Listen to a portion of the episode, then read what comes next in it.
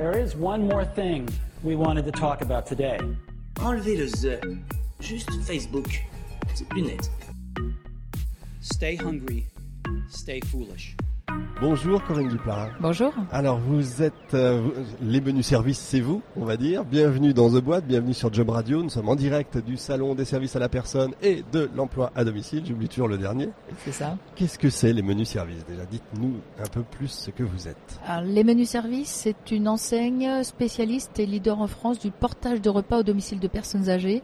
Notre euh, client final, c'est euh, une personne âgée de 85 ans aujourd'hui, moyenne d'âge de nos clients, qui ne peut plus ou qui ne veut plus se faire à manger. Donc on lui livre euh, son repas, des repas frais, variés, équilibrés et tenant compte de régimes associés, éventuellement hypocaloriques, diabétiques, sans sel mixé. C'est principalement dans les grandes villes ou enfin dans les villes ou à la campagne également? Partout en France, euh, autant en hyper-urbain euh, Paris par exemple, les grosses agglos, euh, mais aussi en très très rural, là où personne ne veut ou ne peut aller servir du client à domicile. Comment ça se passe Les menus plaisir, c'est une entreprise, c'est pas une association C'est une entreprise qui a été fondée par mon associé euh, il y a 15 ans. On vient de fêter notre anniversaire. On l'a déployé euh, d'abord en succursale.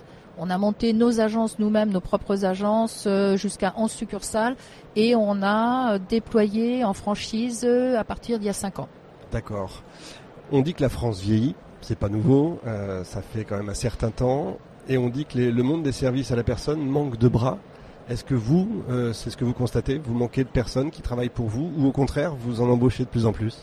On embauche de plus en plus beaucoup. Alors après, euh, une, euh, une agence Les Menus Services, l'avantage qu'elle a, c'est que c'est une petite agence de proximité avec à terme 4-5 livreurs ou livreuses et un responsable et une conseillère clientèle diététicienne. Donc on est dans des petites unités. On n'a pas trop de mal à recruter des livreurs ou livreuses, mais il faut des gens qui soient proches des clients, qui aient le goût du service, qui aient de l'empathie, un- une vraie qualité. Euh, on, on cherche pas le livreur. euh, je ne vais pas citer de grandes enseignes, mais vous voyez ce que je veux dire. On peut. Ouais, ouais, On va se fâcher comme ça. Ouais, non, non, non. euh, je suis gentille. Ceux, ceux qui, ceux qui livrent dans, dans 24 heures, c'est ça? Ouais, c'est ça. Ouais, c'est ça. Euh, non, nos, nos livreurs ou livreuses sont des ambassadeurs, on les appelle comme ça. Euh, ils sont vraiment au contact du client. C'est eux qui ti- maintiennent le lien social. En plus, bien entendu, de livrer le repas tous les jours. J'imagine qu'ils sont formés quand même. Bien sûr, ils sont formés. Alors, il y a tout profil. Hein. Euh, on n'a pas, il n'y a pas de profil. Il n'y a pas un livreur ou une livreuse des menus services. On va chercher des gens qui habitent à côté de l'agence, euh, qui recherchent un emploi de proximité, qui est de l'empathie. Donc, en envie de d'être au plus proche d'une personne âgée, puisqu'ils vont livrer tous les jours, pendant 4-5 heures, euh, les repas à nos, à nos clients. On dit toujours des services à la personne. Est-ce que c'est vrai? Est-ce que vous constatez euh, Ça dépend il y a, du il y a un métier. turnover en fait? Ouais, ça dépend. Alors c'est ça, c'est une sale réputation hein, des, des services à la personne. Moi, ça me navre. Ça fait 25 ans que je travaille dans les services à la personne et pour les services à la personne. Il n'y a pas de fatalité. Ce qui est compliqué, c'est qu'on vend les services à la personne comme des métiers difficiles, justement, ingrats, mal payés, etc. Dans la réalité, euh, c'est pas toujours vrai et c'est c'est pas, c'est absolument faux très souvent. Euh, après, si vous voulez, ce qui est difficile, c'est qu'on s'occupe de l'humain. Euh, Donc on est au proche de l'humain. Euh, le client, bah, celui qui en final, c'est un homme, c'est une femme qui est en difficulté quelquefois, notamment quand on parle de personnes âgées. Donc c'est ça qui est compliqué quelquefois, c'est la relation humaine, comme on peut euh, la vivre nous quand on travaille dans des bureaux. Après, on parle souvent des, horaires extensibles. Effectivement, c'est la complexité de notre métier. Quand on s'occupe d'une personne âgée, là, c'est pas mon quotidien, mais je l'ai beaucoup fait dans le passé, 24 heures sur 24, 7 jours sur 7. Bien sûr que c'est compliqué parce que il faut des gens qui vont rester sur place, qui vont dormir, qui vont accompagner ces personnes et notamment des personnes âgées jusqu'à leur dernier souffle. Donc euh, c'est en ça que ça peut être difficile ces métiers. Mais après, euh, on forme le personnel beaucoup, c'est l'enjeu de notre secteur. Et puis il y a quelque chose de formidable, c'est que on donne du sens à sa vie quand on s'occupe d'une personne âgée, quand on fait le ménage chez un client. Moi, je dis toujours, euh, je travaille beaucoup depuis longtemps, hein, je suis à mon compte. Euh, moi, mon intervenante à la maison, euh, je lui dis toutes les semaines, mais heureusement que vous êtes là. Parce que bah, quand elle tombe malade, moi, c'est ma hantise. Tiens, je fais le salon aujourd'hui, le service à la personne. Si ma chemise est pas repassée, et ben, demain matin, je vais prendre un quart d'heure de plus. Donc tout ça fait qu'une garde d'enfant, une aide ménagère, une auxiliaire de vie a son utilité. Et après, si vous voulez, le rôle du chef d'entreprise, c'est de le mettre en valeur. On est bien d'accord. C'est ça. Vous, vous êtes euh, directrice générale hein, des, menus plaisirs. Euh, Service. Des menus, oui, des menus plaisirs. Mais c'est- mais- voilà, mais- on est le matin, c'est parfois un peu dur. mais c'est très bien, c'est très bien parce qu'on dit à nos clients, euh, il faut se faire plaisir. Donc euh, je suis Voilà, d'accord avec vous. Il y a, le y a- lapsus est, parfois il y a pas de souci avec le mot plaisir, ça me va. donc, donc, je, je voulais dire que euh, est-ce que euh, l'avenir en fait de pour les personnes âgées, on entendait ce matin encore des informations sur les EHPAD qui sont, enfin, c'est des informations qui sont terribles, parfois épouvantables. Est-ce que l'avenir, c'est justement pas de rester chez soi et votre entreprise a un avenir florissant? Oui, bien sûr. Bien sûr que l'avenir, c'est rester chez soi. Et le souhait des Français, c'est de rester chez soi le plus longtemps possible et de mourir chez soi. Après, euh, il y a un formidable avenir dans, dans ce métier et notamment l'accompagnement au vieillissement à domicile avec tout un tas de, de, de, de corps de métier, Euh, les auxiliaires de vie, le portage de repas que nous on fait, euh, la- la- l'accompagnement, l'habitat, l'amé- l'amélioration de l'habitat, pardon. Il y a plein plein de choses à faire et encore à inventer. Moi, je suis contente de me dire, je me dis, je vais aller dans 30 ans, je suis le client final, n'est-ce pas Mmh, sûr. 85, 90 ans, mais les progrès qu'on aura accomplis, Faut espérer. ah mais non non mais c'est sûr et Vous certain. pensez Ah mais j'en suis persuadée. Euh, je, moi je suis hyper optimiste. Après, euh, ce qui va être compliqué, c'est l'enjeu. Ben, euh, c'est un enjeu national pour notre président actuel. C'est Un le financement de la dépendance, un de plus. Ouais. Ouais. Le financement de la dépendance, de toute façon, on en parle depuis longtemps.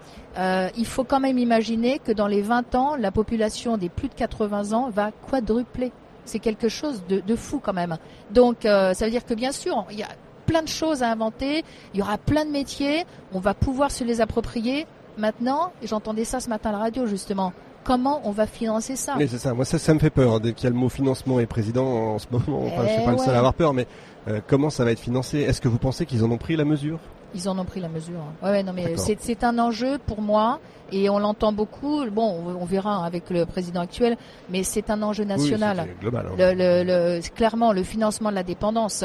Après, vous savez, c'est pas une fatalité. Tout le monde ne va pas devenir dépendant. C'est pas parce qu'on est centenaire qu'on devient dépendant. On est tous acteurs et de Bien notre entendu. vieillesse. Hein. Euh, et j'entendais la semaine dernière, il y avait une émission aussi avec le célèbre médecin, vous savez, Michel Siemens, qui disait on va pouvoir vivre jusqu'à 120 ans. Et- dans quel état Eh ouais, dans quel état C'est tout l'enjeu. Euh, donc euh, non, mais moi je suis optimiste. Après, euh, de toute façon, ce qui va jouer beaucoup, c'est la solidarité nationale. Le financement, il va se faire par vous, par moi. Il va se faire par les enfants. Il va se faire, voilà, de toutes ces façons-là. En tout cas, dans les métiers, si on s'intéresse à ce secteur et que, bien entendu, on est intéressé par aider une personne âgée, il y, a- il y a une autoroute. C'est pas un boulevard, c'est une autoroute, Donc clairement. on, est, on a bien compris. C'est-à-dire que si on veut chercher du boulot dans ce milieu-là, il y en a. Yes. Et vous, votre mode de fonctionnement, donc euh, au menu service, que je me trompe pas ce coup-là, Ouais. euh, c'est d'ouvrir à chaque fois des hum, Des agences des agences, de en fait, c'est ça, proximité. des agences de Ouais, proximité. et on va recruter sur ces agences de proximité un diététicien ou une diététicienne, Bien sûr. première recrue parce que c'est fondamental la repas, diététique pour les sûr. repas. Et puis après, on va recruter des livreurs, des livreuses euh, au fur et à mesure de la montée en charge de l'agence. Et non, je, je le répète, on n'a pas de problème de recrutement euh, bah, quand on donne des conditions de travail décentes, quand on paye correctement, et puis surtout quand on témoigne de la reconnaissance. Ça fait 25 ans, je le dis, j'ai commencé moi à travailler dans une très grosse société il y a très longtemps, dans ma première vie professionnelle, et ce qui m'intéresse, c'est le manque de reconnaissance. Quand on gère des petites agences et quand on est dans les services à la personne, on peut tous les jours témoigner de la reconnaissance à ses collaborateurs, et ça c'est formidable. Mais je, je lisais en préparant cette journée qu'il y a beaucoup, il y a, un peu- il y a plus de 30 ou 40 000 entreprises hein, qui travaillent dans ce, dans ce milieu-là, mais beaucoup sont en vraie précarité, il y en a beaucoup qui meurent. Comment ça se fait? Alors, c'est drôle hein, ce que vous dites, parce que j'en parlais hier soir. On était, on avait une, euh, une soirée avec notre fédération, et effectivement, notre assureur, que, que je connais depuis 25 ans, me disait, euh, c'est très atomisé, il y a euh, les, les gens crèvent de faim, quoi. Euh, Oui, beaucoup Moi- de TPE, des assos qui Ouais, meurent, etc. ouais, mais si vous voulez, moi je crois plus. J'ai vu naître les services à la personne. hein. Quand j'ai commencé dans mon activité, les services à la personne n'existaient pas. Jean-Louis Borloo n'était pas arrivé, n'avait pas ouvert ce secteur. Aujourd'hui, je ne crois plus personnellement euh, à la possibilité d'ouvrir son agence. Tiens, je vais ouvrir une agence de service à la personne au, bout de la rue. C'est pas possible. Il y a des acteurs et il y en a plein ici sur le salon, des gros acteurs aujourd'hui. Moi, pour moi, on, est franchisé aujourd'hui dans les services à la personne. Pourquoi? Parce qu'il y a des gens qui connaissent le métier depuis 20 ou 30 ans, ils sont professionnels, ils savent comment recruter, ils savent comment fidéliser, ils savent comment recruter le client final aussi. Donc, pourquoi on se prend la tête, on monte euh, sa petite boîte et on va vivoter et on ne saura pas recruter, on ne saura pas trouver les clients, on ne saura pas les fidéliser? Voilà, le secteur aujourd'hui est vraiment se structure énormément.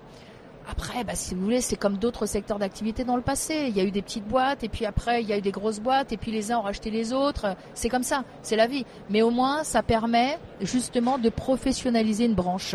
Et c'est ce qui se passe dans notre secteur d'activité, et c'est tant mieux. hein. Donc j'entends bien votre conseil. Si on veut créer quelque chose dans le monde, enfin une entreprise dans le monde des services à la personne, il faut aller vous voir. Il faut créer une franchise avec vous. Ouais, par ça exemple. Ouais, très Comment bonne je idée. fais? Parce que sur Job Radio, on est très concret. Ouais. Comment je fais? Je vais sur votre site internet? Alors comment je fais? Je vais sur le site internet euh, les menus services. Il y a une page euh, recrutement de fran- franchisés. D'accord. Et puis on tombe directement sur moi parce que euh, moi je suis au plus proche de mes clients, comme de mon client final. Ça veut dire Dans toute a la France. Ouais, yes, dans toute la France, il y a mon numéro de portable. Et donc on peut appeler directement la DG. Oui, Ah, oui.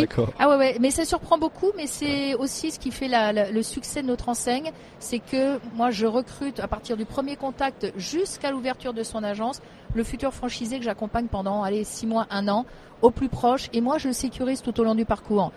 Ça, vous l'avez compris, ça c'est bon, et je m'autorise à dire à des gens parce que je veux pas qu'ils jettent leur argent par la fenêtre, euh, c'est pas pour vous. Ça va pas le faire. Ouais, ça va Hmm. pas le faire. Donc euh, c'est ça l'avantage. Et encore une fois, vous voyez, je parlais de proximité avec les collaborateurs, proximité aussi avec ses futurs franchisés. Et après, bah, je les connais. Tiens, j'étais hier, on faisait un- une formation de nos 15 plus gros franchisés euh, hier et aujourd'hui. J'étais avec eux, j'ai déjeuné avec eux, ils me connaissent tous, je les ai accompagnés pendant des mois et ça c'est super. Donc euh, c'est ben, tiens, c'est l'entreprise à taille humaine, c'est l'avantage. Donc euh, c'est tout l'enjeu de rester à taille humaine et puis grossir aussi, se professionnaliser. C'est pas évident, hein, prendre un peu de distance et tout en gardant le lien. Et avec les collaborateurs, c'est pareil. Vous voyez, moi sur le stand, je connais tous mes collaborateurs. Donc ils viennent d'agences parisiennes, c'est un plaisir. On peut avoir une idée globale de combien coûte euh, la création d'une franchise chez vous? Ouais, alors la création d'une franchise, l'investissement euh, total, c'est de l'ordre de 100 000 euros. Dans les 100 000 euros, le futur franchisé, il apporte 40 000 euros à titre personnel. Le reste, on est toujours en financement bancaire. Et puis, Ça vous accompagnez pour les financements, ouais, j'imagine? on accompagne, on a euh, des partenaires bancaires, on a euh, un expert comptable, on a un courtier en financement. D'accord. Euh, et puis après, euh, le, classique, hein, des royalties de 5,5 du chiffre d'affaires au fur et à mesure qu'il se développe. Et puis un franchisé chez nous, ben, euh, allez, moi je parle toujours de la moyenne. hein. Il y a toujours le dernier de la classe, il y a toujours les cadors. Euh, dans les trois ans, première année, zéro rémunération, comme dans presque tous les domaines d'activité. Deuxième année, on arrive au point mort, donc il commence à se rémunérer. Troisième année, bah, de toute façon, c'est sa performance, bien sûr, qui fait sa rémunération. On me demande souvent combien je vais gagner, mais j'en sais rien. Moi, je suis pas mal à Mirma. Hein. Évidemment. Mais euh, en tout état de cause, dans notre réseau, ça c'est une chose assez exceptionnelle. Euh, Aujourd'hui, on a 50 franchisés pour bientôt 80 agences. Aucune fermeture en 15 ans d'activité, aucun dépôt de bilan. C'est pas neutre. Ouais, c'est pas mal. Et pourquoi? C'est cet accompagnement personnalisé que je fais sur des mois qui fait que je sécurise la personne qui va se mettre à son compte parce que moi j'ai investi il y a pas mal d'années, je sais ce que c'est de tout mettre dans sa boîte je et je sais ce que c'est euh, la, la valeur euh, du succès ou de l'échec, justement. Vous conseillez ou vous accompagnez aussi sur l'emplacement? Bien sûr, bien sûr. La Alors, euh, ouais. nous on a, il y a un avantage, c'est qu'on n'a pas en, en emplacement numéro un en cœur de ville qui coûte super cher, euh, mais on a toujours un emplacement euh, au cœur de sa cible, donc dans la ville cible, euh, avec une vitrine en rez-de-chaussée, un local à peu près de 80 mètres carrés. Euh, visibilité pas pour le client final parce que c'est jamais une personne âgée eux, qui va fait, venir commander. enfants. Voilà, c'est les enfants, c'est les prescripteurs médicaux, les assistantes sociales, les médecins, les kinés Bien sûr. donc qui vont nous voir. Euh, donc toujours au cœur de ville et bien sûr on accompagne surtout, mais tout tout tout au long du parcours. Moi j'accompagne sur deux aspects. La première, j'accompagne des gens qui sont que salariés toute leur vie, qui ont été des fois pendant 20 ans salariés. Donc je les accompagne à leur future mission de chef d'entreprise et je les accompagne aussi sur un métier, le métier, les menus services de portage de repas. Mais après, je vais les confier à des animateurs réseau qui vont au jour le jour leur apprendre, euh, bah, lancer l'agence avec eux et puis leur apprendre ce métier. Les menus services. Merci. Je crois qu'il faut euh, se souvenir impérativement de ça. On va mettre tous les bons liens. Merci beaucoup, Corinne Merci. Duplat. Donc, je rappelle, vous êtes directrice générale, co- co-fondatrice. Ouais, c'est ça. C'est ça. Eh ben bravo. En tout cas, ça donne vraiment envie euh, de ben, so- soit de travailler pour vous, soit de créer euh, une agence. Merci, c'est gentil. Merci beaucoup Merci, et bonne à journée. très bientôt.